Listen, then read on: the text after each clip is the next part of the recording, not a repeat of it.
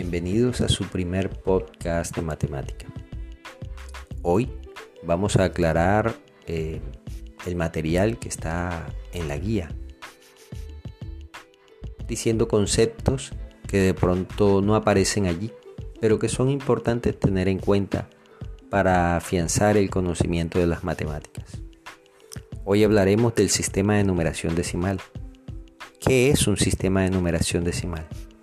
Es un conjunto de números que van del 1 al 10, hablando de la potencia aritmética del número 10. ¿Qué quiere decir esto? Que el conjunto de 10 números que hay, desde el 0 hasta el 9, se va cambiando de posición, se combinan entre ellos y van formando diferentes cifras que representan cantidades mayores. Esto sucede así, se repite de 10 en 10. Son los mismos 10 números que se repiten ilimitadamente. Puedes echar mano de todos los números que quieras.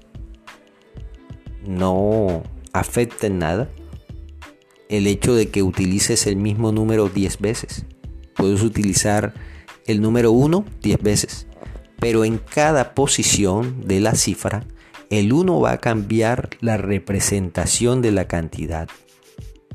Si el 1 que aparece al final representa una unidad, el que sigue delante de él no representa una unidad, ya representa el conjunto del 10. Y el que sigue más adelante no representa 10, representaría el conjunto de 100 números. Entonces, vemos cómo la posición, al ir cambiando, la cifra que representa va también cambiando. Por eso hablamos de sistema eh, de, eh, de numeración posicional. Continuemos. Excepto en ciertas culturas, el sistema usado habitualmente en todo el mundo es el sistema de numeración decimal. Y en todas las áreas que requieren de un sistema de numeración, el sistema se utiliza para diferentes cosas. En la guía hay un ejercicio donde les dicen que los números son los mismos, pero para qué se utilizan cambia. Por ejemplo, si tú dices tu edad, tienes 13, 14 años, ahí estás representando una cantidad de años. Pero si a ti te preguntan tu dirección, ahí estás representando no una cantidad, sino una posición, una ubicación espacial o una posición en un vector o en un, eh, en un cuadrilátero.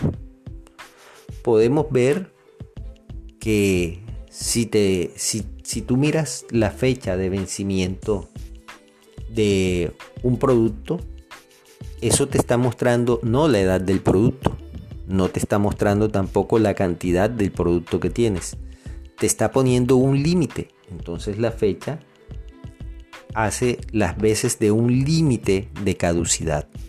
Tú sabes que cuando llegue o se pase de esa fecha, ya no se puede usar ese producto. Entonces ese número que está ahí, tú lo estás utilizando es para saber hasta dónde es el límite de uso de ese producto.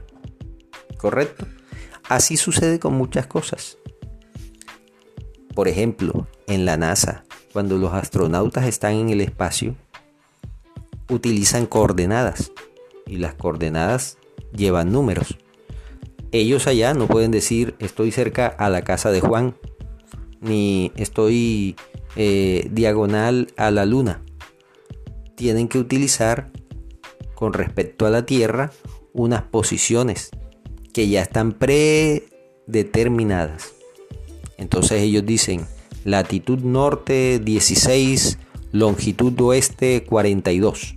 Y así la NASA sabe exactamente en qué parte del espacio está volando esa nave con respecto a la Tierra. Entonces pueden decir, está derecho, no sé, a Houston está derecho a Barranquilla, subiendo hacia el espacio, o está derecho a Bolivia, subiendo hacia el espacio, allá vamos a encontrar la nave.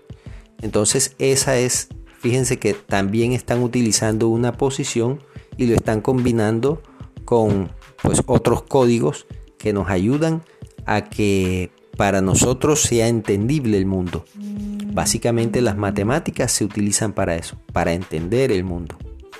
Entonces, vemos que muchas culturas se utilizan, con excepción de algunas que utilizan otro tipo de sistema.